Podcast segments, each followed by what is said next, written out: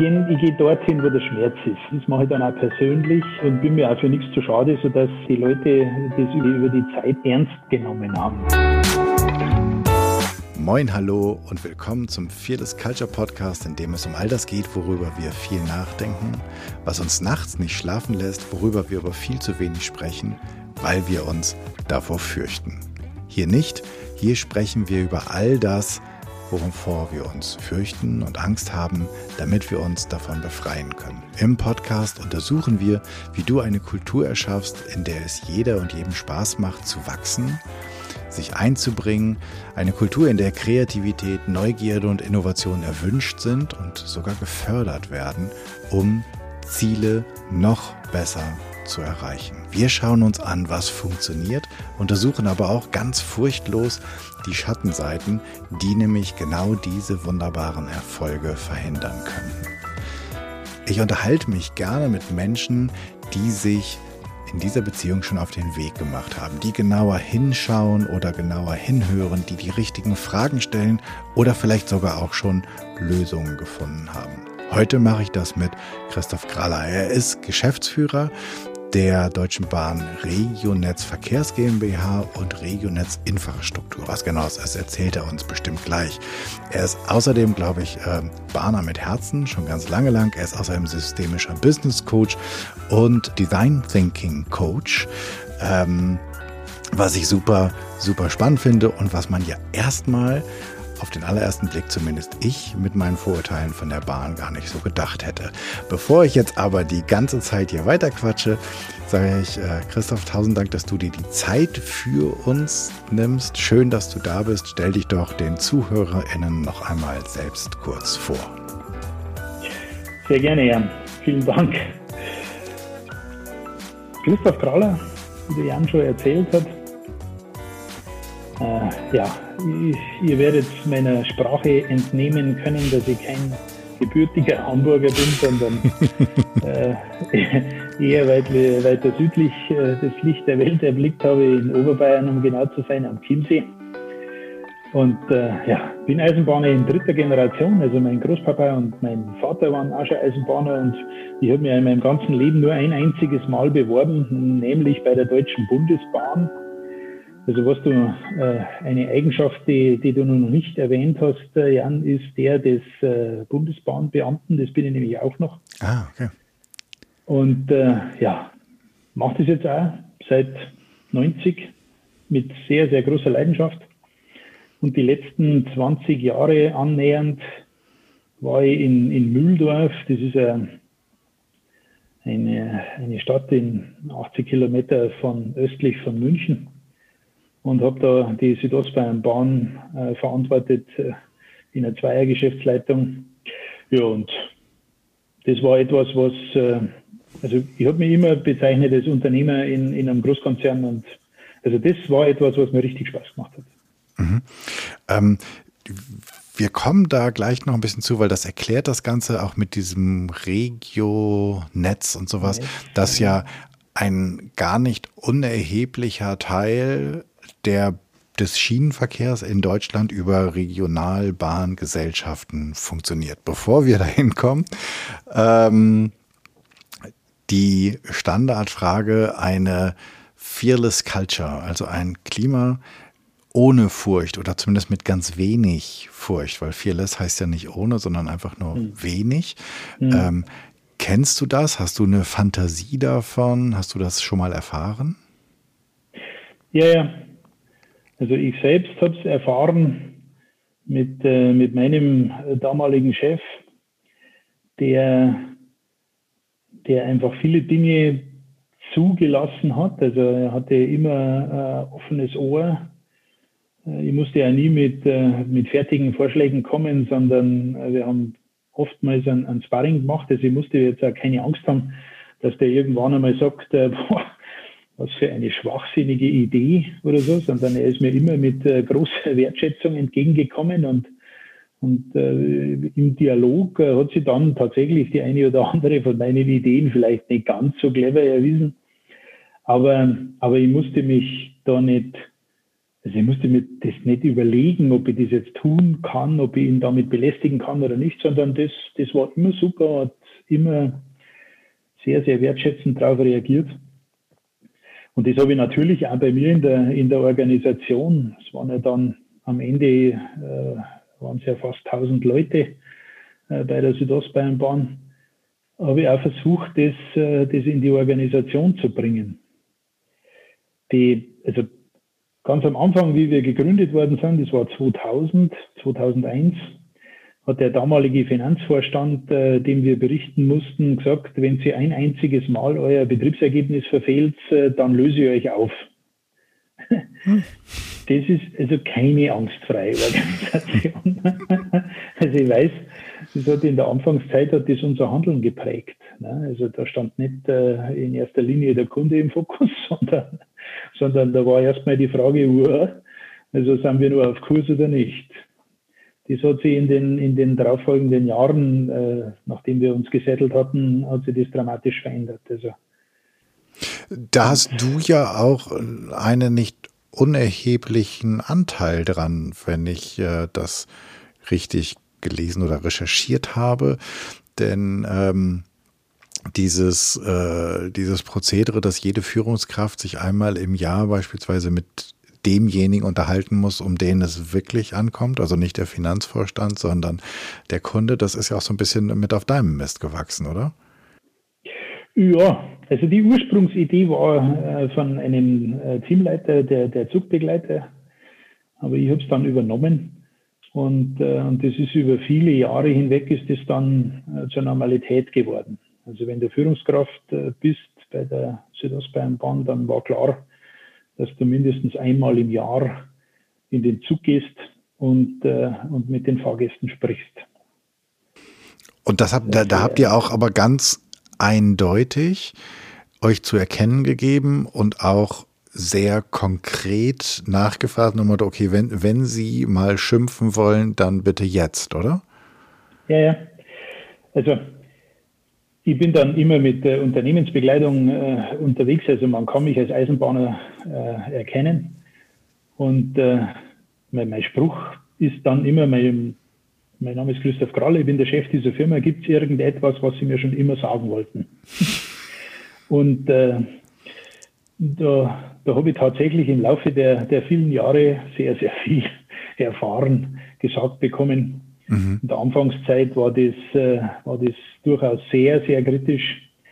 Zum Schluss, als die, die Fahrgäste äh, schon wussten, dass wir immer mal wieder kommen und, äh, und dass wir das auch ernst nehmen, was sie uns zurückspiegeln, ist es dann eher in einen äh, kritisch-konstruktiven Dialog gewechselt. Mhm. Ähm, habt ihr diese die Ergebnisse, das, was ihr gesammelt habt, habt ihr das auch irgendwie dann zurück gespielt? Also konnte, konnte ich als Fahrgast das auch irgendwie mitkriegen, dass ihr euch um diese Belange kümmert? Ja, also äh, Anschlussfrage war immer, äh, ob man persönliches Feedback äh, haben möchte, also entweder per Telefon oder per E-Mail. Und wenn die Leute halt dann ihre Kontaktdaten hergegeben haben, dann sind sie ja im Detail informiert worden über ihre Frage, die sie halt hatten. Ansonsten haben wir es auf unsere Homepage gestellt. Das haben wir auch deswegen gemacht, ähm, weil die, die Fragen über die Jahre hinweg schon ziemlich häufig in, in denselben Themenbereichen unterwegs waren. Also Klimaanlage ist zum Beispiel etwas, was, was ein Dauerthema war. Was äh, für uns natürlich auch sehr schwer zu lösen ist, weil in so einem Doppelstockwagen, und das sind die, unsere Gefäße, mit denen wir unterwegs sind, da müsste man, um es allen recht zu machen, halt 130 individuelle Klimazonen erzeugen und das geht halt nicht. Ja. Aber es gibt also kleine Geheimnisse bei unseren Wagen. Also wir haben äh, eine Gattung, die ist nachträglich klimatisiert worden. Da, da waren die Lüftungen waren vorne und hinten im Wagen. Heißt, je wärmer, dass man es wollte, umso klüger war es, eher in die Wagenmitte zu wechseln und äh, andersrum. Und das war für die Fahrgäste eine wertvolle Information. Das ist also, sind wir ja unterwegs. Ne? Also die, in meiner Gewichtsklasse hat man es ja eher gern kühl. Und äh, ich sage jetzt einmal ganz pauschal, äh, bei den Damen ist es eher so, dass, äh, dass sie es eher gerne ein bisschen wärmer haben. Insofern eine Kleinigkeit, aber für den einen oder anderen sehr wertvoll. Mhm. Wie haben das denn die deine Mitführungskräfte, deine Kolleginnen und Kollegen aufgenommen, als dann die Parole, als die Parole gab, äh, jeder einmal im Jahr ähm, in den ganz direkten Fahrgastkontakt? Naja, Begeisterung sieht anders aus. also am Anfang musste ich es anordnen. Also da war völlig klar, äh, da habe ich meine organisatorische Macht ausgespielt und habe gesagt, wir machen das jetzt Ende der Diskussion. Also so ganz äh, äh unter unserer Überschrift, also angstfrei war das nicht. Weil, also, aber es ging mir, es ging mir auch so, also das, äh, die ersten Male hat man schon ein ziemlich mulmiges Gefühl im Bauch. Ne? Weiß nicht, ob du das kennst, wenn du unterwegs bist und du tust gerade etwas, wo dir dein Bauch sagt, oh, muss da das sein? Also braucht es das? Und naja, wir haben es dann trotzdem gemacht, aber jetzt über die, wir haben das ja zehn, zwölf Jahre dann gemacht, äh, da ist es einfach dann einmal normal geworden. Mhm. Ist das ein Konzept, das irgendwo im Konzern kopiert wird? Also nur ganz, ganz sporadisch ich konnte mich mit, äh, mit der Idee äh, innerhalb der Bahn nicht durchsetzen. Immer mal wieder, aber diese Aktion lebt ja von der Regelmäßigkeit. Ne? Das, äh, du musst den Fahrgästen das Gefühl geben, dass, äh, dass das keine Einmal-Show ist, mhm. sondern sondern dass das was ist, was, was kontinuierlich passiert und, und äh, wie wird man besser, ne? indem man es lang, beharrlich und immer wieder macht. Mhm. Ja, auf, auf, ja, lang, beharrlich, immer wieder. Mhm. Genau. Äh, es gibt ja auch diesen kontinuierlichen Verbesserungsprozess. Ja, ja. Ne? ja Sozusagen oder, als, als Methode. Oder, Lean oder, oder was auch immer. Ne? Mhm. Also da gibt es ja viele Begriffe, aber im Endeffekt muss nah ran an den Kunden und, das immer wieder. Nah ran an den Kunden. Ich könnte jetzt mal, das heißt auch, dass du nah ran bist an die, an die Kollegin, also dass dein Führungsstil, das, was ich ja nur gehört habe oder gelesen habe, aber auch da geprägt war von Nahbarkeit, oder? Also anders als es, ähm, und ich oute mich da einfach voll in den Klischees, als man das sonst in so, in so einem großen Unternehmensverbund, im großen Konzern eigentlich denken würde. Vor allen Dingen, weil ihr ja auch häufig dadurch, dass ihr ja viele unterwegs seid. Also ein Teil von euch ist ja immer irgendwo unterwegs. Und da ist das Nahbare ja auch gar nicht so einfach zu bewerkstelligen, oder? Nee, das ist leider sogar sehr schwierig.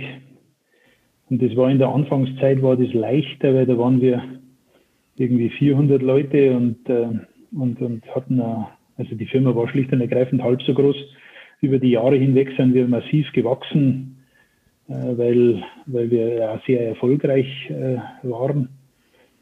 Und äh, mit zunehmender Größe wird es, wird es tatsächlich auch immer schwieriger, ne, überall äh, vor Ort zu sein gibt es ja verschiedene Außenstellen und, und dann mit dem Schichtdienst, äh, dann ganz viele verschiedene Berufe und so. Also ist immer aufwendiger geworden.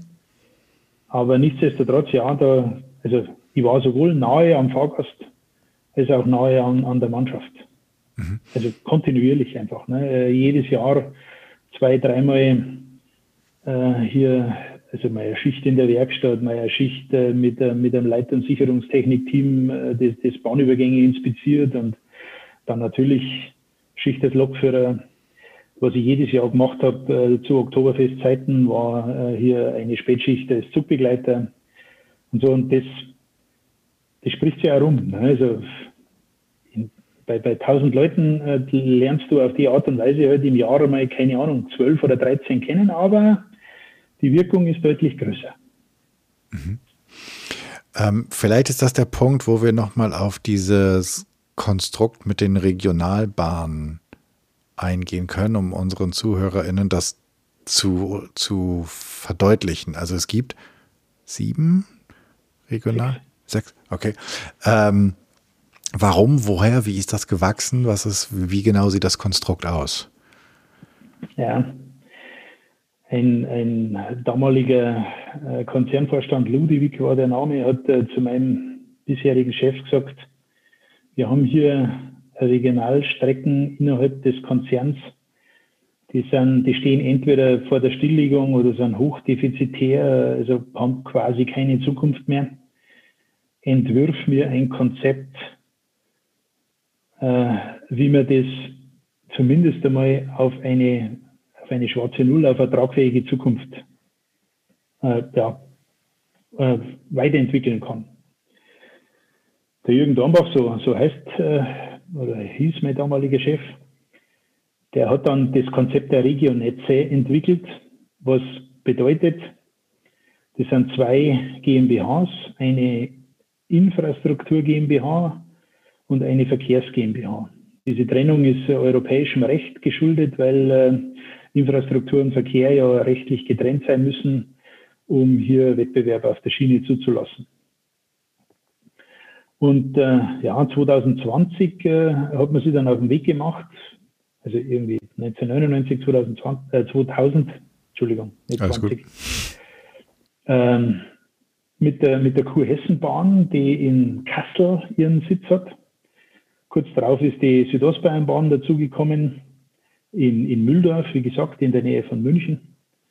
Dann gibt es die Erzgebirgsbahn in Chemnitz und die Oberweißbacher Berg- und Schwarzertalbahn. Das ist äh, unser, unser kleinstes äh, Netz äh, mit dem längsten Namen. Das ist, wie der Name schon sagt, eine Bergbahn in Thüringen. Dann gibt es noch die Westfrankenbahn in Aschaffenburg und äh, jüngstens eine, eine Fertigungswerkstatt äh, des äh, Fahrzeug- und Technologiezentrum Nummer in Chemnitz. Das, ist, das sind die Regionetze jetzt. Das sind quasi alles Dieselstrecken, alles eingleisig. Also das waren alles so Kandidaten, die man zu Bundesbahnzeiten stillgelegt hätte. Warum ist etwas, wenn man es kleiner macht, wirtschaftlicher, als wenn man es im Großen lässt? Ja, wir sind lauter Unternehmer. Also meine, meine Kollegen, meine Kolleginnen äh, haben etwas erfahren dürfen, was, was äh, also lange Jahre bei der, bei der Bahn äh, undenkbar war. Wir sind ausgestattet mit wirklich unternehmerischen Freiheiten, auf den Markt losgelassen worden und konnten hier unsere äh, Ideen verwirklichen. Wir waren, also wie gesagt, ganz nahe dran an unseren Leuten ich war ja nie in einem Startup, ne? aber ich könnte mir vorstellen, dass die Stimmung in so einem, also diese Aufbruchsstimmung, dass die in den Jahren 2001, 2, 3 bei uns auch so war. Also für, für uns war Grenze war eher der Himmel. Ne? Wir dachten hier, wir, wir bauen jetzt hier eine so eine geile Eisenbahn, wo die ganze Welt davon spricht. Ne? Das war schon toll muss man sagen. Was sind die, was, was sind so die, ähm, äh, die Veränderungen, die ihr dann im Kleinen wahrscheinlich deutlich unbürokratischer, schneller durchfahren könntest, die den schnellsten und meisten Impact hatten? Naja, also bei den meisten Netzen war die Infrastruktur sehr stark äh, erneuerungsbedürftig. Also insbesondere im, im, Erzgebirge musste sie von Grund auf neu aufgebaut werden und so. Und das, äh, da sind wir, äh, muss man fairerweise dazu sagen, zu der damaligen Zeit äh, von unserem Eigentümer mit äh, Geld ausgestattet worden, um das dann zu tun.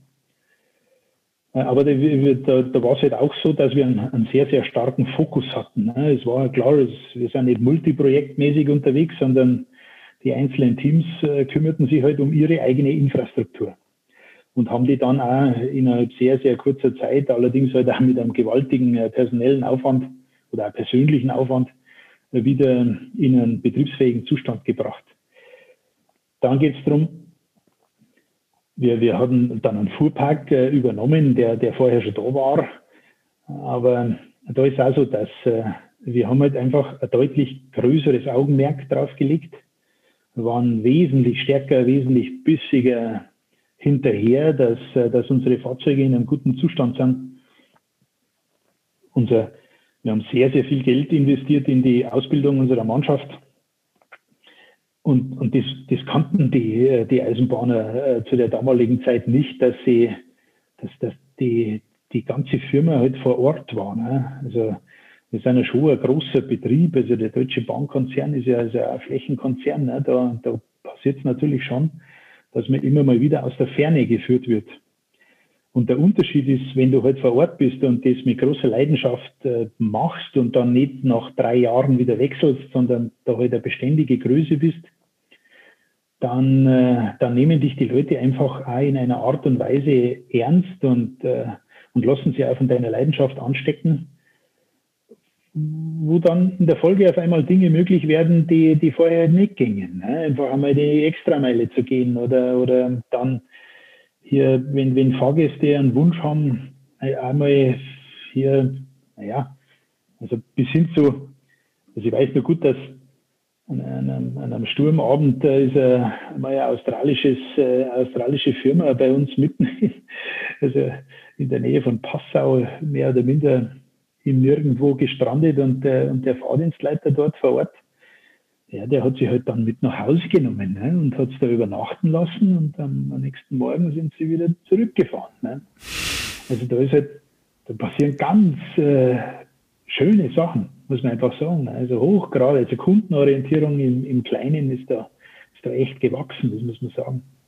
Ganz toll. Hast du, hast du eine Idee, was, also weil das, was sich in den Gesprächen mit Leuten, das ist ein bisschen auch, auch in, der, in, der, in der Schifffahrt oder ähm, im Schiffsbau so, ne, wenn das dann heißt, die Leute sind sozusagen geboren auf der Werft und so ist ja so ein bisschen ähm, ähm, bei, bei Bahnern ja, glaube ich, auch so bei den Stahlwerkern oder sowas. Ähm, theoretisch würde das ja eigentlich auf ganz, ganz viele Mitarbeiter im Konzern auch zutreffen, dass sie eigentlich sozusagen das, die Eisenbahn im Herzen haben. Ja. So.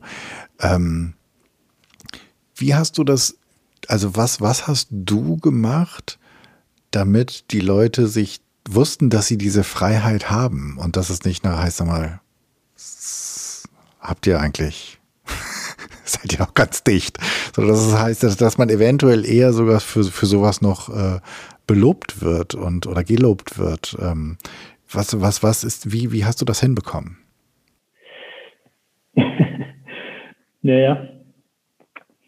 Also ich bin oft, also ich gehe ich geh dorthin, wo der Schmerz ist. Ne? Also das ist mir halt dann auch persönlich und, äh, und bin mir auch für nichts zu schade, sodass äh, die, die Leute das über die, über die Zeit dann auch ernst genommen haben. Also das war klar, dass, dass ich hier nicht irgendeinen Spruch aufsage, so nach dem Motto, ihr könnt äh, mit allem kommen und wenn ihr eine Idee habt, dann sagt die und, und wir werden uns äh, dann auch wirklich äh, auseinandersetzen mit dem Thema. Das ist ja ein, ein Spruch, den man gern mal hört. Ne? Aber wenn, wenn, wenn, sie, wenn man das fünf, sechs Mal macht und, äh, und, das, und da wird dann auch was draus, dann, äh, dann spricht sie das rum und das ermutigt die Leute. Und das sind oftmals nur kleine Themen. Ne? Also wir hatten eine, eine Phase, wo wir enorme Nachwuchsprobleme hatten und, ähm, und nicht so recht wussten, wie wir die Leute für die Eisenbahn begeistern können. Und da ist halt dann ein Lokführer auf uns zugekommen und hat gesagt, naja, lass uns eine Ausbildungsmesse machen vor Ort bei uns. Das war damals unüblich. Ne? Und äh, im Endeffekt, also ich habe wie es halt immer so war, ne? gute Idee, bringt gleich einen Haufen Arbeit mit sich. Hat ihm gesagt, äh, äh, Thomas, so also hieß der äh, Lokführer, äh, das ist, gefällt mir, gute Idee, mach's. Und äh, habe ihn dann eingewiesen äh, in, die, in die Organisation, also Personalabteilung und Marketingabteilung und so, was man halt braucht. Ne? Und er hat dann mit, äh, mit dem Team zusammen, äh, dann letztendlich hieß es dann Tag der Bahnberufe hat er halt dann organisiert. War ein Riesenerfolg, machen wir seit daher, äh, also seit vielen Jahren äh, immer jedes Jahr einmal. Und das sind dann so Aktionen, das spricht sie rum. Du hast einen Lokführer befähigt, quasi eine, eine Jobmesse auszurichten genau. und hast ihm die Leute, die es dafür braucht, aus der aus der Organisation dafür an diese, also du hast gesagt, übrigens hier Marketing, morgen um 17 Uhr oder um 16 Uhr treffen, Personal kommt auch, wir stellen euch mal eine Idee für und das ist übrigens derjenige, der hier den Hut auf hat? Ja, genau. Okay. Jo. Hat funktioniert. Ja. Und wahrscheinlich ist Thomas ja auch ähm, mit ziemlich breit geschwellter Brust rausgegangen, oder? Ja, ja, ja, ja. Also, und die, und die Akzeptanz von dieser Veranstaltung war halt eine völlig andere, ne? weil äh, es war klar, dass das, das kommt von jemandem aus der Mannschaft. Das ist jetzt nicht irgendwas, was sie, keine Ahnung, der gescheite Kraller oder sonst wer ausgedacht hat, sondern äh, das ist etwas, was äh, äh, ja, aus der Basis herauskommt. Und also wir hatten dann auch ganz, ganz viele Helfer, ne? weil das ist einfach was ganz was anderes, wenn, wenn, wenn der, der Lokführer-Kollege auf einen zugeht und sagt, du, wir machen das immer, das macht man immer am Samstag, ne? wir brauchen dich da am Samstag, du musst auf der Lok sein und, äh, und den, den Leuten erklären, was du da so den ganzen Tag tust und dann gehst halt durch, durch die Lok und, und erklärst ihnen die, die Motortechnik und so. Da, war sonst, wenn wir da gefragt haben, dann war immer so die Frage, na ja, äh, ja was kriege ich da dafür und sowas in der Art. Ne? Und das war halt da völlig anders. also, halt unter Kollegen. Ne? Sag mal, aber eine, ein, ein Punkt ist mir jetzt gerade noch eingefallen, da habe ich vorhin, bin ich vorhin drüber weggekommen. Ähm, als du sagtest, dahin gehen, wo der Schmerz ist. Und wir sprechen ja über Fearlessness, Furchtlosigkeit. Ja. Ähm, es gibt ja genug Leute, die erkennen, wo der Schmerz ist. Aber wenn ich dahin gehe, dann ähm, kann ich ja auch nass werden oder schmutzig werden. Also ich brauche mhm. ein, ich brauche eine gewisse Furchtlosigkeit.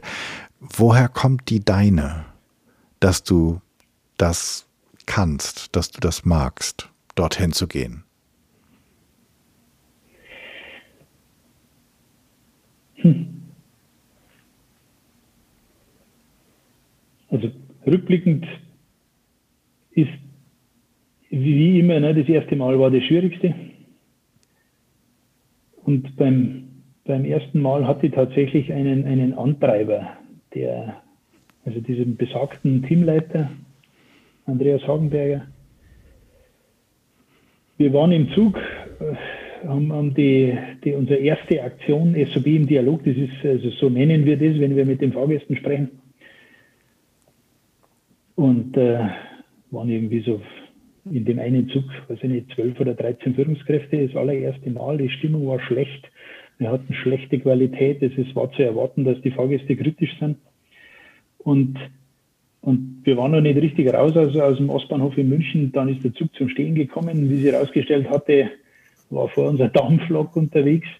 Die hat die Böschung in Brand gesetzt. Ne? Und dann kam die, äh, die, die Durchsage, die die Pendler alle äh, wirklich lieben die Weiterfahrt des Zuges äh, verzögert sich auf unbestimmte Zeit.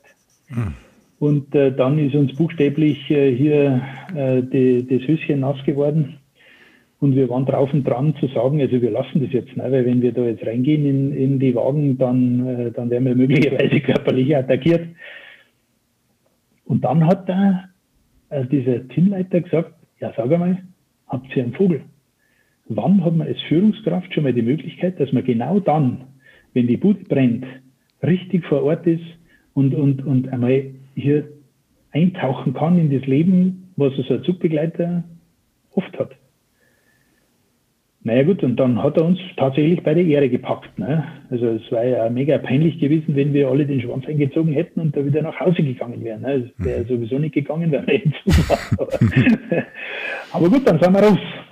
Und das kann ich allen, allen Leuten nur, nur mitgeben, wenn man das tut, dann, dann hat man als, als, als, als Führungskraft, als derjenige, der dann, der sich dann da angreifbar macht im buchstäblichen Sinne, einen durchaus nennenswerten Bonus bei den Leuten.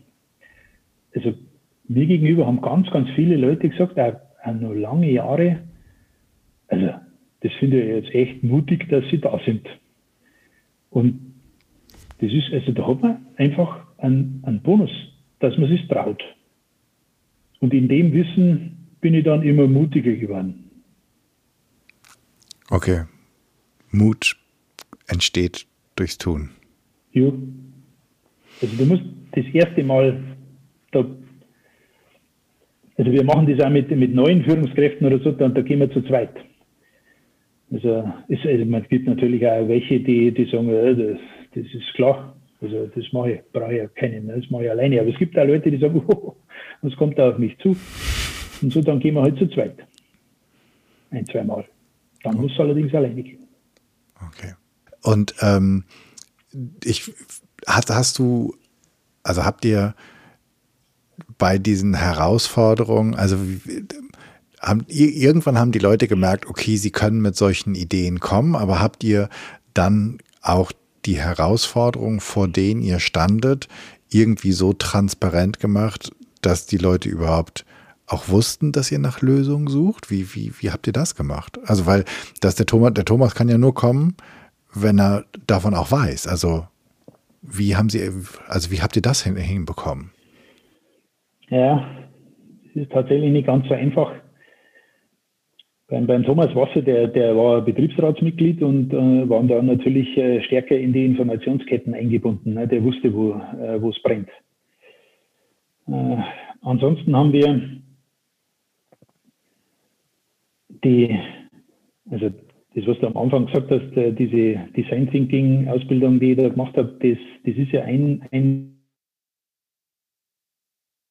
also da, da wenn wir wenn wir ein Thema hatten im, im Betrieb, äh, dann, dann haben wir da aber eine, einen Auftrag definiert und haben die, die Beteiligten an dem, an dem Prozess oder so haben wir dann zusammengefangen für zwei Tage und haben das Problem äh, von A bis Z beleuchtet und, äh, und haben einfach gesagt, äh, also das ist eine Lösungsfindungstechnik ne? und haben ihm dann in einem sehr intensiven Zweitages-Workshop da Lösungen erarbeitet.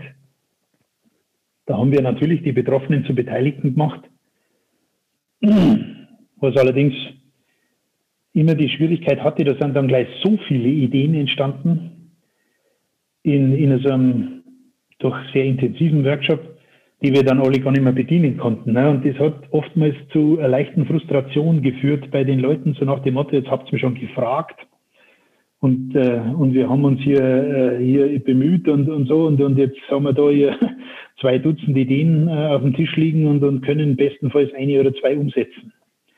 Also die, die, die Frage ist sehr berechtigt, äh, wie, wie bringe ich es äh, an den Mann? Und, und äh, wenn dann Lösungen kommen, da ist natürlich auch viel dabei, wo man sagt, ja, da haben wir jetzt kein Geld dafür oder, oder wir haben nicht die, das notwendige Know-how oder es auch nicht die Zeit oder was auch immer. Es gibt ja immer viele Gründe. Und da, da ist viel Kommunikation erforderlich, damit die Leute dann nicht frustriert werden. Also man genau das Gegenteil von dem erreicht, was man eigentlich machen möchte. Ansonsten haben wir, also ich muss sagen, so bei näherer Betrachtung ist was oft so, dass die Leute von selbst gekommen sind. Ah. Bei, mit Themen, die ihnen aufgefallen sind. Ne? Also einfach äh, muss ich sagen, da, das könnte man anders lösen. Was hältst du denn davon? Okay, das heißt, Sie haben selbst die, die, die ähm, knirschenden Scharniere bemerkt ähm, und haben aus sich heraus sozusagen Lösungsvorschläge mitgemacht. Ja. Es gibt ja da dieses, dieses Thema hier, betriebliches Vorschlagswesen und so, das ist ja immer, da, da versucht man sich ja schon sehr, sehr lange dran, äh, dass man das institutionalisiert und, äh, und, und dann, naja, ich bin da hin und her gerissen. Ne? Das, äh, das ist, ob das, das das Richtige ist. Also bei uns war es dann so, die, die wirklich erfolgreichen Ideen, die sind im Normalfall aus einer Einzelinitiative heraus entstanden. Ne, das ist so, das, das meine mein ich, da, da ist so ein bisschen die Schwierigkeit, Herausforderung. Also zum einen ist es, Informationen zugänglich zu machen oder zugänglich zu sein zu Informationen oder für Informationen, ja, weil man, du hast ja auch nicht den ganzen Tag irgendwie Zeit und wartest darauf, dass jemand in dein Büro spaziert und sagst, du sag mal, ich habe da eine super Idee. ähm, ja. Und das Zweite ist, ich muss natürlich auch ähm, in einer Organisation bereit sein, die Hosen ein bisschen runterzulassen und zu sagen, übrigens, ich, hier brennt's gerade ähm, und ich genau. habe keine Lösung. Und es wäre toll, wenn von euch jemand mal eine Idee hätte. Also das sind ja so, so drei unterschiedliche Ebenen. Und ich kann mir vorstellen, umso mehr ich versuche, die auch nachher in einen Prozess zu gießen, desto ruckelhafter funktioniert das Ganze. So. Ja. Und deswegen ist, äh, lausche ich dir jetzt gerade ganz spannend, was da so deine Erfahrung ist. Wie, wie kriege ich quasi so einen mehr oder minder stetigen Flow hin? Wie kann ich das zeigen? Und wie genau kommt nicht diese Frustration zustande nach dem Motto, ey, da habe ich mir jetzt zwei Tage lang echt das Gehirn ähm, ausgewrungen oder wir alle zusammen und was kommt nachher bei raus? Ja, sie haben sowieso keine Kohle. Oder das Wein zu anstrengend. Ja. Mhm, mh. So, und äh, wie, wie ist da so dein, deine Lösung? Dein, dein, deine Lösungsidee vielleicht, anstatt die Pauschallösung? ja, muss, muss Kultur werden. Also das ist die größte Hürde, das, das sage ich jetzt ganz wertfrei, sind im Normalfall ja die Führungskräfte.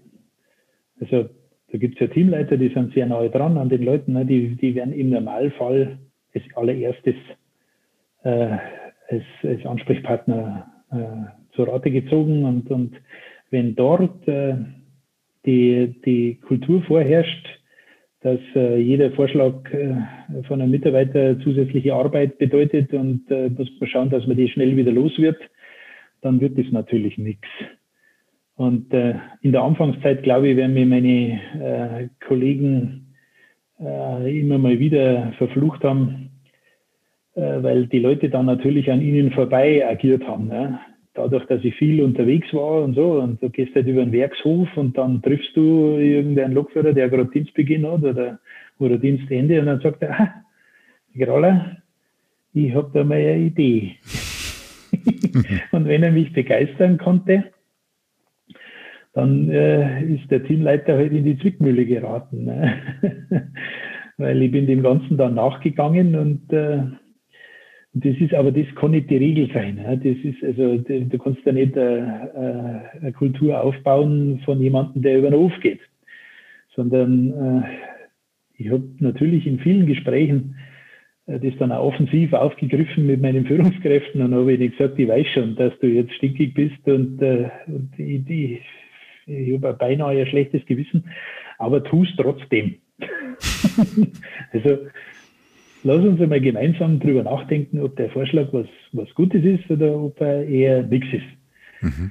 Und naja, über die Jahre hinweg ist es dann Kultur geworden. Finde ich einen super spannenden Aspekt, weil auch das hat ja, ne, du hast einmal sozusagen die Leute ganz an der Basis, die ja den Puls täglich fühlen, egal ob den Puls der Maschine, die nicht funktioniert, ganz so funktioniert, wie sie sollte, oder den Puls der, ja. der ja. Gäste.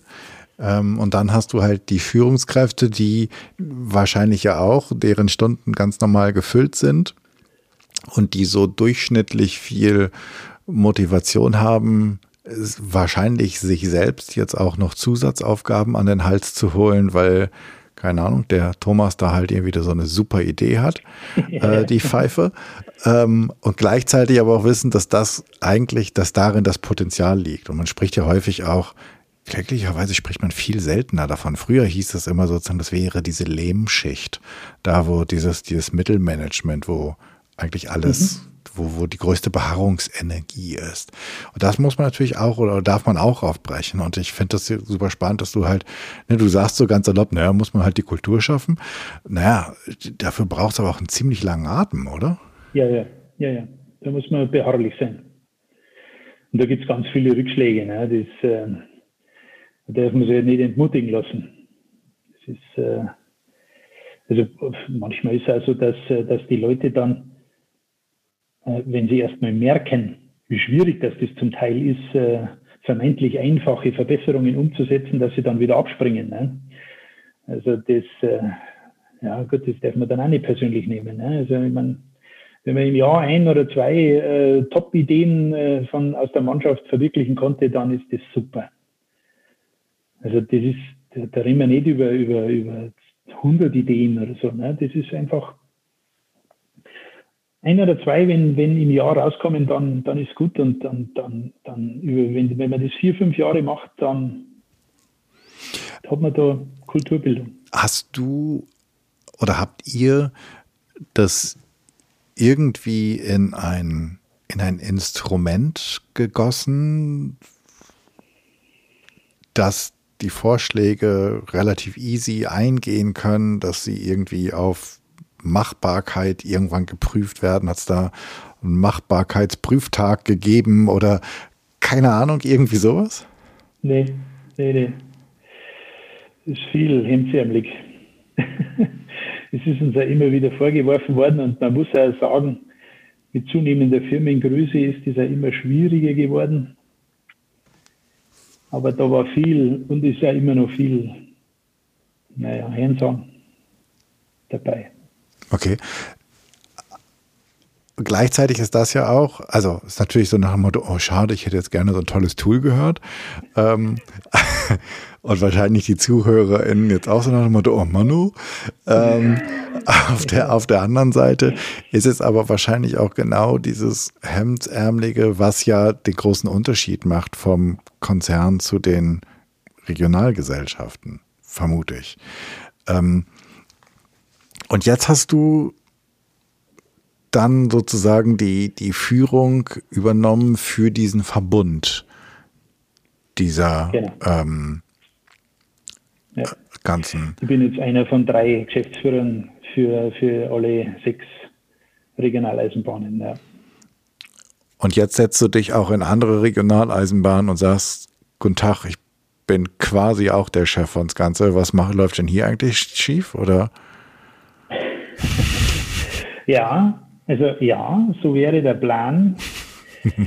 Sobald wir diese Pandemie-Geschichte in den Griff bekommen haben, werde ich das auch tun. Aber die ist mir jetzt hier schwer hineingekrätscht. Also das ist, ich muss auch hier mit Beispiel vorangehen und wenn wir Kontaktbeschränkungen haben, dann kann ich nicht einfach losmarschieren in die Züge. Das geht einfach nicht.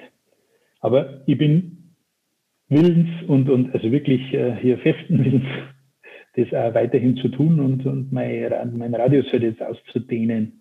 Jetzt bin ich halt nicht nur noch im Mühldorf unterwegs, sondern halt auch mal in Chemnitz oder in Kassel. Mhm. Ist das, also du hast ja, ähm, und auch das finde ich spannend, du äh, hast den Stuhl quasi übernommen von jemandem, der 20 Jahre da war, der mhm. wahrscheinlich auch die Kultur so ganz klein wenig geprägt hat. Ja, ähm, ja. Ja, also ja, da muss immer, war immer nur der Jürgen Dambach, ja, der, mhm. der, Gründervater sozusagen. Ja. Mhm. Ah, okay. Ähm, und ist das, was du bei der äh, Südostbayernbahn gemacht hast, ist das so ein bisschen das, ist das auch dein Auftrag, das in die anderen Regionalgesellschaften so ein bisschen mit zu bringen, zu diffundieren? Äh, also, nee, Auftrag ist es nicht. Das ist, ich kann auch also das könnte natürlich schon äh, meinen Leuten zu sagen, ich habe da total gute Erfahrungen gemacht, jetzt die letzten 15 Jahre, das machen wir jetzt hier auch so. Aber das ist nicht die Art und Weise, wie wir arbeiten. Also wir haben die, die, die, diese Regionaleisenbahnen haben eine hohe Selbstständigkeit. Also die, die Rolle, die ich früher hatte, ne, als Chef von der Südostbayernbahn, da wäre es mir auch nicht recht gewesen, wenn mein Chef aus Frankfurt gekommen wäre und gesagt hätte, jetzt machen wir das einmal so. Ne. Das ist so, also das war nicht die Art und Weise, wie wir zusammenarbeiten. Wenn er mich überzeugen konnte, dann, äh, dann ich, bin ich natürlich gerne gefolgt, keine Frage. Aber das, das gehört halt dazu. Ne? Und genauso will ich es auch machen, dass ich halt da äh, versuche, mit meinem äh, Führungsteam vor Ort äh, da ein paar Dinge auf die Beine zu stellen, die sie vielleicht bis dato noch nicht gemacht haben. Was ich allerdings machen werde hier ohne äh, großartige Zustimmung und so. Also ich werde immer mal wieder äh, vor Ort sein und, und mit den Leuten arbeiten. Also sowohl mit den Fahrgästen als auch mit, äh, was weiß ich, da mal in einer, in Werkstatt eine Schicht zu machen oder so, weil ich einfach da super interessiert bin, äh, was da passiert. Weil es hat ja jede Werkstatt hat ihre eigene Kultur und, und auch die Fahrgäste sind überall anders. Also es ist, ich, da freue ich mich schon drauf. Ne? Also das ist, ich bin im Moment durch die, durch die Pandemie bin ich mit angezogener Handbremse unterwegs. Mhm. Habt ihr eigentlich auch mal Workshops mit, mit Fahrgästen gemacht?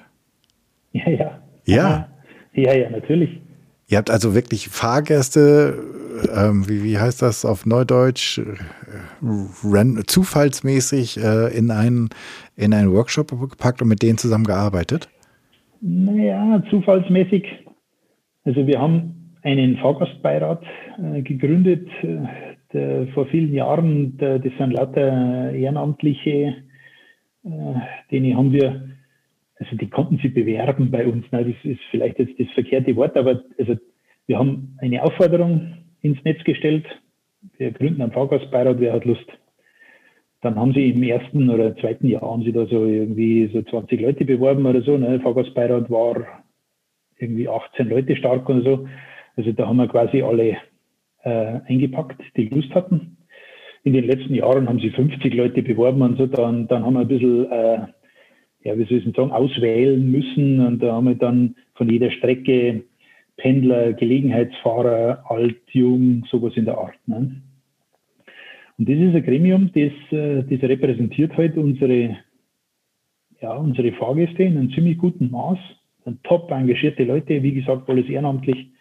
Wir sind alle zwei Monate für drei Stunden zusammengekommen und haben über das Geschäft gesprochen.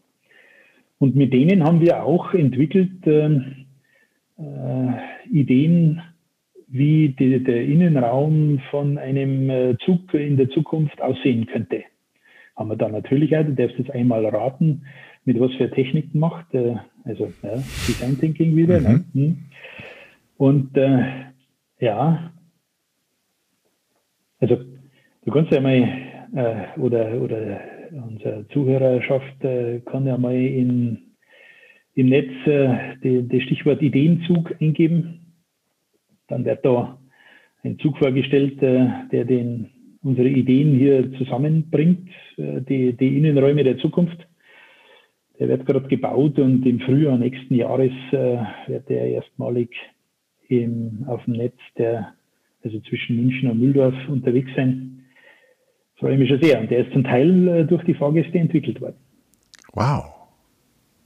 Okay, also nächstes Jahr auf nach München, auf die Strecke München-Mühldorf und dann steigen mhm. wir mal ein in den Zug der Zukunft, in den Ideenzug. Was ist mhm. da so dein persönliches Highlight? Darfst du das schon verraten? ja, also wir bauen da eine Bürokabine ein, also ein, ein rollender Arbeitsplatz. Das, äh, da bin ich ja totaler Fan. Bin ja schon sehr gespannt, äh, wie der angenommen wird. Äh, wir haben einen Stammtischbereich, wo man sich gegenüber sitzt und in, auf, so, auf so Stehunterstützungen sozusagen, also so halb stehend, halb sitzend, um, um hier stärker in die Kommunikation zu kommen. Freue mich auch schon drauf. In, Im ursprünglichen Modell äh, hatten wir mal eine, zwei, zwei Spinning Bikes äh, drin. Da konnte ich mich leider nicht durchsetzen. das wäre ansonsten mein persönliches Highlight gewesen. Aber gut, ich, ich bin ja nur da. Es ist ein also die letzte Messe ist da noch nicht gesungen. Mhm. Das, also das wird jetzt im Prototypen nicht verbaut. Aber also wir haben da ganz verschiedene äh, Sitzlandschaften drin, die, die den Leuten die Möglichkeit geben, ein paar Dinge auszuprobieren, ne? wie man möglicherweise seine Zeit sinnvoller nutzen kann, wenn man im Zug unterwegs ist. Mhm. Werdet ihr das ähm, irgendwie evaluieren, was da, ähm, wie, die, wie die Nutzung ist? Ja, ja. Also gebaut haben wir vor zwei Jahren ein, ein 1 zu 1 Modell. Das ist also quasi ein Doppelstockwagen in Originalgröße, allerdings halt aus, aus Holz. Der, der steht in der Halle in Oberursel und äh, da steht er jetzt seit eineinhalb Jahren und da haben wir viele äh, Fahrgäste und Interessierte und, und äh, die Politik und so durchgeführt und haben die natürlich dann interviewt was sie von den einzelnen, also wir haben da insgesamt 20 Module verbaut, was sie davon halten. Das gibt uns einen ersten Überblick, aber de facto ist natürlich so, dass die, die richtige, belastbare Aussage kriegen wir erst dann, wenn die Leute das erfahren. Also wenn man halt einmal äh, da pendelt äh, zwischen Mühldorf und München oder wo auch immer und das einmal fünf, sechs Mal genutzt hat, dann werden wir, werden wir wissen, ob sie sowas durchsetzt oder nicht. Mhm. Weil die Eigenschaft der Regionalbahn ist ja, dass die Fahrten, wie lang ist die längste Fahrt? Zweieinhalb, drei Stunden? Oh, das wäre sehr lang. Okay. Also, ja, also ich sage mal, zwei Stunden kann schon passieren, aber so, also im Durchschnitt im, im Regionalverkehr, also ohne S-Bahnen, ne, da ist natürlich deutlich kürzer. Aber so bei mir auf dem Netz ist man so im Schnitt 40, 45 Minuten, vielleicht 60 Minuten unterwegs. Es gibt auch Fernpendler, die sind eineinhalb Stunden unterwegs, aber ich sage mal so 50, 60 Minuten. So um okay. den Dreh. Ja, weil ich, ich bin mal eine Zeit lang sozusagen in den Speckgürtel von Hamburg gependelt. Das waren so bummelig 30 Minuten.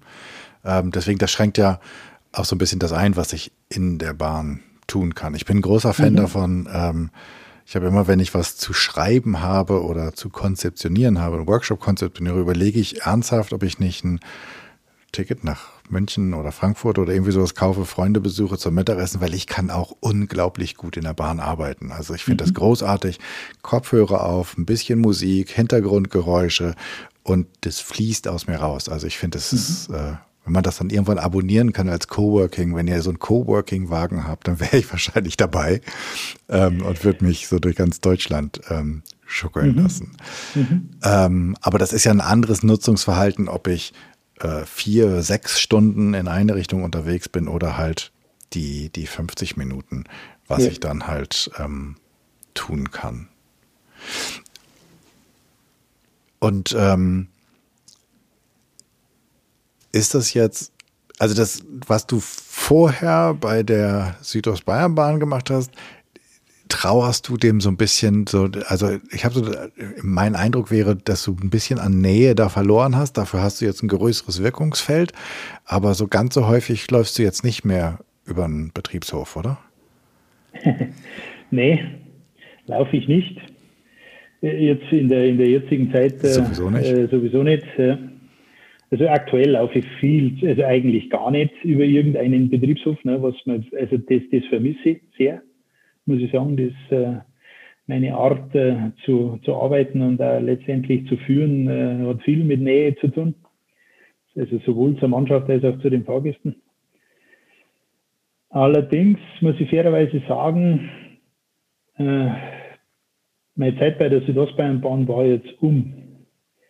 Also, ich weiß nicht, ob du das Gefühl kennst. Äh, also, ich bin jetzt nicht aufgewacht und habe mir gedacht, ui, jetzt ist irgendwas passiert. Das war so ein bisschen ein schleichender Prozess. Was auch noch dazugekommen ist, ist, dass meine Kinder äh, halt äh, quasi jetzt erwachsen sind. Und äh, meine Frau erstaunlich äh, relaxed äh, darauf reagiert hat, wie ich gesagt habe, ich gehe möglicherweise nach Frankfurt. das macht mich schon beinahe ein bisschen nachdenklich. Aber, aber ich wollte jetzt nur mal was anderes machen. Mhm. Und jetzt äh, habe ich beinahe für mich die, die Ideallösung gefunden, weil ich kann jetzt das weitermachen, was ich bis dato gemacht habe, allerdings halt äh, für, für, größere, äh, für einen größeren regionalen Zuschnitt. Mhm. Also für mich super. Es klingt ja auch so, ähm, als wenn das durchaus, also als zu, zum einen ähm, als wenn damals der Bahnvorstand eine ganz gute Idee gehabt hätte, das Ganze, die, die ja. nicht so wirklich im Konzern profitablen Bereiche auszugliedern und denen mehr Autonomie zu geben. Da zeigt sich vielleicht auch, ich weiß nicht, ob man das so pauschal sagen darf, ich bin mal so mutig, dass ähm, Autonomie und Selbstverwaltung durchaus Effizienz und äh, wirtschaftlichen Erfolg mit sich bringt und dass, wenn es zu groß wird, dass das dann halt manchmal nicht geht. Ähm, so, und der, und wahrscheinlich ist dann doch auch dieser Finanzvorstand äh, letztlich ganz zufrieden gewesen, oder? Ja, also das ist schon sehr lange nicht. her. Ne? Ja. Äh, also, er hat uns nicht aufgelöst. Ne? genau. da würde ich jetzt einmal sagen, dass äh, äh, ja, soll erfüllt. Und das ist ein, ein, ein Konzept, das in unterschiedlichen Regionen, gibt es eigentlich in unterschiedlichen Regionen erfolgreich ist? Gibt es eigentlich sehr große regionale Unterschiede? Also in dem, wie, was die Kulturen in den unterschiedlichen Betrieben ausmacht, aber auch was die Anforderungen in den Betrieben ausmacht? Oder würdest du sagen, Regionalbahn ist Regionalbahn? Hm. Also es gibt natürlich massive Unterschiede in, zwischen den, allein schon zwischen den Bundesländern, also zwischen den Leuten, die da, da leben. Das ist einfach, also es ist in Bayern was anderes wie in, in, in Hessen oder in, in Sachsen. Das ist äh, also für mich als, als Bayer also eine Dauerherausforderung. Ne? Schon allein die Sprachbarriere, aber also ist, ist einfach so. Und äh, gibt da unterschiedliche Anforderungen. Also das ist äh, eine Eisenbahn im Erzgebirge äh, zu betreiben, ist äh, ja, also von der Topografie her und, äh, und auch von der Bevölkerungsdichte her und naja, also von der von der Stimmung der, der Fahrgäste her was anderes als, als eine jetzt im Zulauf auf, auf eine Metropole oder so. Ne? Also das, das sind unterschiedliche Verkehre. Äh, wir fahren jetzt zwischen München und Mühldorf, da fahren wir Lok bespannt mit Doppelstockwagen, da sitzen 1000 Leute, also jetzt im Moment gerade nicht, aber ansonsten sitzen da über 1000 Leute im Zug. Und, äh, und wenn wir halt ja, irgendwo im im Fränkischen unterwegs sind, auf dem Land, da sitzen halt dann 50 Leute im Zug oder so. Also ein anderes Geschäft. Das ist immer nur Eisenbahn, das ist schon klar. Wir haben alle Gleise und, und äh, Signalsysteme und so, aber im Kontakt mit, äh, mit den Leuten ist das immer was anderes. Spannende Herausforderung. Vor allen Dingen das dann ähm, gemeinschaftlich nach vorne zu bringen. Ja, ja. Und dabei die, das wird ja wahrscheinlich auch eines der Spannungsfelder sein, ähm, den Verbund, also es ist ja quasi so wie so, ein, wie so eine Vorschaltung zum Konzern, oder? Ja, könnte man so sagen, ja. ja, ja. Aber die, also was, was unsere Herausforderung ist, ist die tatsächlich die Kooperation, die Zusammenarbeit dass bei allen Unterschieden, dass wir es äh, hinbringen, dass wir unsere Stärken und, und jede Regionalbahn hat ihre eigenen Stärken, dass wir die äh, allen zugänglich machen. Dass wir voneinander lernen, dass, dass wir Kultur haben, wo, wo es erlaubt ist, dass man sagt, also Leute, ich habe jetzt hier die, das Thema, hilft mir mal, ne? ich komme jetzt da nicht weiter. Äh, und so, das, das ist äh, eine meiner größeren Herausforderungen. Und wahrscheinlich, dass die ähm, unterschiedlichen Gesellschaften oder dass die Mitarbeitenden der unterschiedlichen Gesellschaften auch voneinander aus ihren, wie es so schön heißt, Best Practices ähm, lernen können oder ja. neugierig ja, ja. werden und ähm, sich gegenseitig äh, hospitieren oder was man da alles Tolles machen kann. Das klingt nach einer fantastischen Aufgabe, die du da hast, wenn man einen Augenblick reindenkt. Ja, ja, ja, ja. Es macht super Spaß. Also ist anstrengend, aber, aber echt energiespendend. Mhm. Und wahrscheinlich etwas, wo Erfahrung und äh, deine äh, ähm, Führungskompetenz super gefragt ist. Denn auch hier könnte ich mir vorstellen, ist ja auch, äh, gibt es ja auch die unterschiedlichsten Befindlichkeiten, die miteinander in Einklang gebracht werden müssen. Ja, ja. Gut, das ist, man, das ist äh, hier Führungsgeschäft. Ne? Aber ja, im, im Moment ist, es für mich echt schwierig mit den ganzen äh, Videosequenzen und so, weil da ich persönlich entwickle die größte Wucht, wenn, äh, wenn ich vor Ort bin. Ne? Also wenn ich im, im 1 zu 1 oder, oder, oder gerne, also im unmittelbaren Gespräch oder sowas. Ne? Also ein früherer äh, Vorstand hat mich mal als Frontschwein bezeichnet das, äh, das ist halt meine Welt. Ne? Ich bin halt äh, gern ganz nah am Geschäft. Da muss ich mich jetzt ein bisschen umstellen in meiner neuen Rolle. Das, äh, das bringt es halt jetzt mit sich, ne? so wie einen deutlich stärkeren strategischen Anteil. Aber Also ich sehne schon die Zeit herbei, wenn ich, wenn ich zumindest einen Tag in der Woche oder einen Tag alle zwei Wochen irgendwie vor Ort bin. Wie regelt ihr das, ähm, dass ihr, ähm, also wie du sozusagen wahrscheinlich mit den Geschäftsführern und Führungskräften der anderen Regionalbahn, das kann ich mir gut vorstellen, aber ähm, wie funktioniert das innerhalb der regionalen Gesellschaften denn mit der Digitalisierung und mit der Pandemie und den Abstandregeln und sowas wie. Stellt ihr denn da eigentlich Information und Kommunikation sicher? Also das hat erstaunlich gut funktioniert. Also wir, wir dank unserer IT-Ausstattung und, und der, also der Vorausschau, muss man schon sagen, aus dem aus dem Vorstandsressort von der Frau Professor Jeschke, die, die also das schon antizipiert haben, dass sowas einmal kommen kann, waren wir kurzfristig in der Lage, zigtausende Leute ins Homeoffice zu schicken. Also klar, man einen Lokführer oder einen, Zugbegleiter oder einen Fahrdienstleiter und so, die können nicht ins Homeoffice schicken, ne, weil dann fahren wir halt nicht. Aber alle anderen, also im, gerade im Verwaltungsbereich, äh, also das, das hat sensationell funktioniert und hat, äh, ja, was weiß ich, zwei, drei Wochen geruckelt und so, weil dann alles nur noch über, über Videosequenzen äh, abläuft. Aber äh, also es war beeindruckend, wie das funktioniert hat.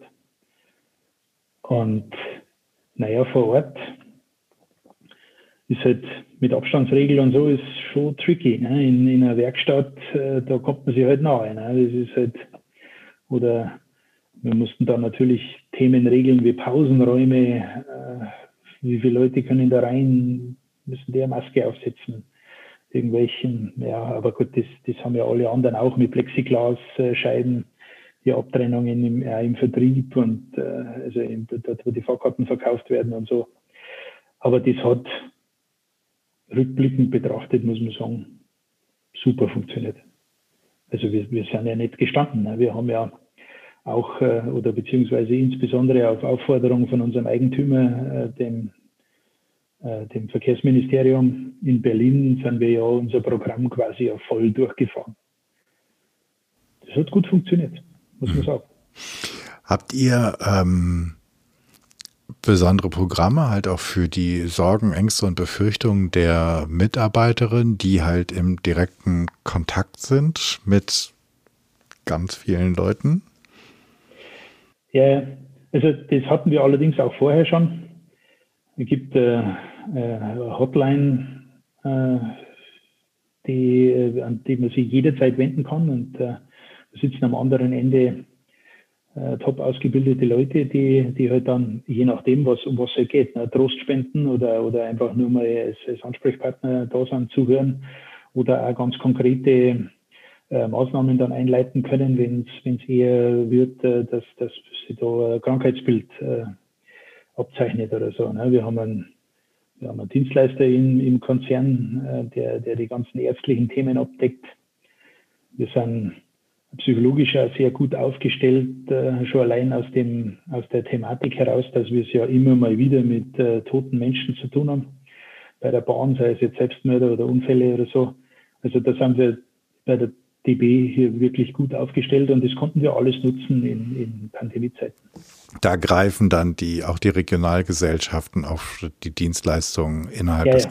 Konzerns. Ja, ja, ja, ja. Da nutzen wir in vollem Umfang die Konzerne. Okay. Ähm, bevor wir zu den Abschlussfragen kommen, die Frage, wenn ich das jetzt gehört habe, wenn ich jetzt zugehört habe und denke, wow, mit dem Christoph würde ich irgendwie gerne mal in Kontakt kommen. Wie geht das am allerbesten? Naja, am allerbesten. Also ich bin über, über LinkedIn zu erreichen. Ich habe, äh, ja, ja. Das, glaube ich, wird die beste Methode sein. Dann würde ich sagen, packen wir den Link zu deinem LinkedIn-Profil in die Show Notes äh, des Podcasts. Dann können die Zuhörenden da einfach draufklicken und dich finden. Ähm, da packen wir natürlich auch irgendwie einen Link rein zu dem Zug der Ideen, dass wir da mal eine Idee von kriegen. Und ähm, dann ist noch die Frage, wenn ich eine Bühne baue und ich lade dich ein, vor 100 Menschen zu sprechen, ähm, worüber möchtest du reden und wen soll ich für dich einladen? Vor wem möchtest du sprechen?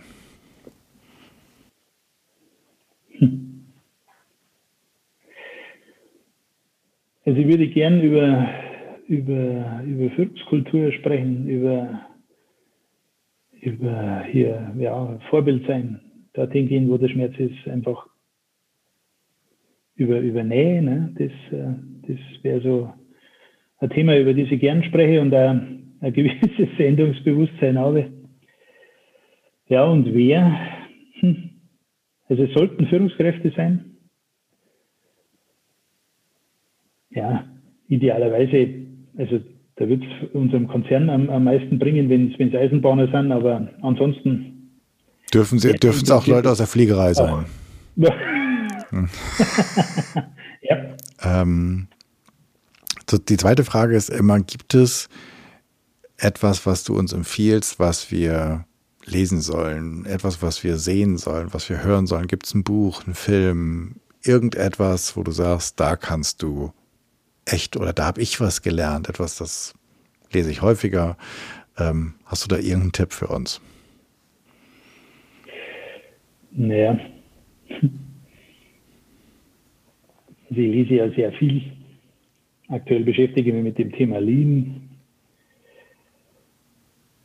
Also was für mich halt eher, eher sowas ist, äh, um, um runterzukommen, lese, habe ich also, also äh, eine Serie angefangen vom, hm, wie war jetzt sein Name?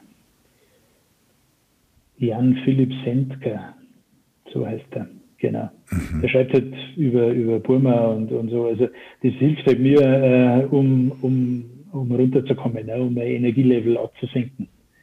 Einfach weil das schön ist, ne, weil es da um, um eine völlig andere Kultur geht also frei nach dem Motto, ne, dass äh, souverän ist nicht der, der alles hat, sondern der, der wenig braucht. Mhm. Das ist etwas, was ich mir immer mal wieder äh, vor Augen führen muss, äh, damit ich von meinem Hochenergielevel runterkomme. Der schöne Spruch steht ja auch ähm, im Abbinder deiner E-Mail. Das hat mich sozusagen, als wir Kontakt aufgenommen haben, gleich habe ich gedacht, oh, wie schön. Das ist äh, ein schönes Zitat am Ende. Yeah. Ja, prima. Dann ähm, packe ich doch den Link ähm, zu deiner Buchempfehlung auch gerne mit in die Show Notes. Und dann zur Abschlussfrage, ähm, wenn die Zuhörerinnen und Zuhörer in den nächsten Tagen, in der nächsten Woche, bis die nächste Episode draußen ist, mal etwas ausprobieren sollten, mal so ein bisschen mutiger werden, furchtloser sind, sein können. Was wäre deine Empfehlung? Was, was könnten sie tun? ja, da gibt es ganz viel. Also, da gibt es ja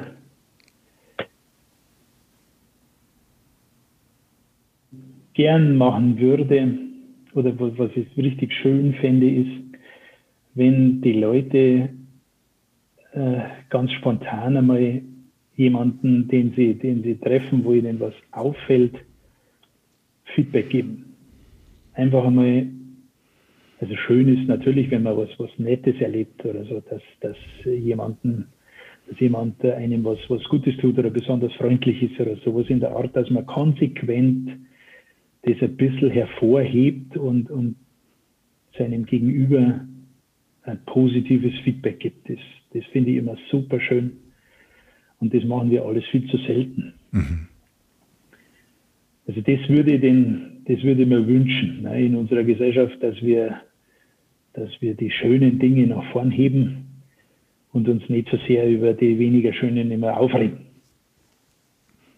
Das ähm, finde ich ist ein toller Impuls für die, die zuhören.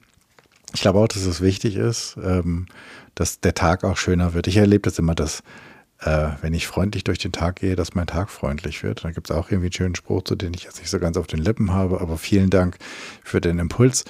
den nehme ich doch auch mal gleich mit für die nächsten Tage. Christoph, vielen, vielen Dank für die Zeit, die du dir genommen hast und für die wahnsinnig, finde ich, inspirierenden Geschichten, die du mit uns geteilt hast aus deinem Leben und aus, ähm, aus dem, dem Unternehmen der oder aus, aus den Regionalbahnen, wo wir, glaube ich, äh, viel von lernen können, wie man Organisation gestaltet, wie man sie mutiger macht und wie man Führung mutiger macht. Vielen, vielen Dank. Sehr gerne. Das Vergnügen war ganz auf meiner Seite.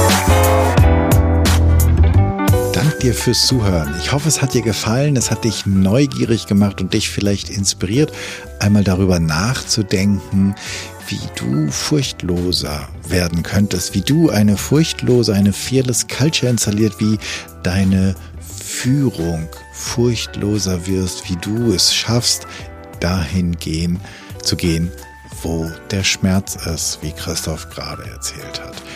Ich freue mich über dein Feedback und ich freue mich auch über deine Ideen, was ich noch machen könnte, was ich besser machen könnte. Für mich ist dieser Podcast ein Herzensthema und dein Feedback bedeutet mir wirklich sehr viel. Wenn du ein Thema hast, von dem du meinst, das müsste mal besprochen werden und du bist eine gute Ansprechpartnerin oder ein Ansprechpartner oder du kennst jemanden, dann schreib mir doch bitte an podcast.janschleifer.com. Abonniere den Podcast, wo auch immer du am allerliebsten Podcasts hörst. Und bitte hinterlass bei iTunes deine 5-Sterne-Rezension, denn damit wird der Kreis derer, die diesen Podcast hören können, größer und wir können alle zusammen etwas verändern. Ich hoffe, du bist bei der nächsten Episode wieder mit dabei. Bis dahin, sei furchtlos, dein Jan.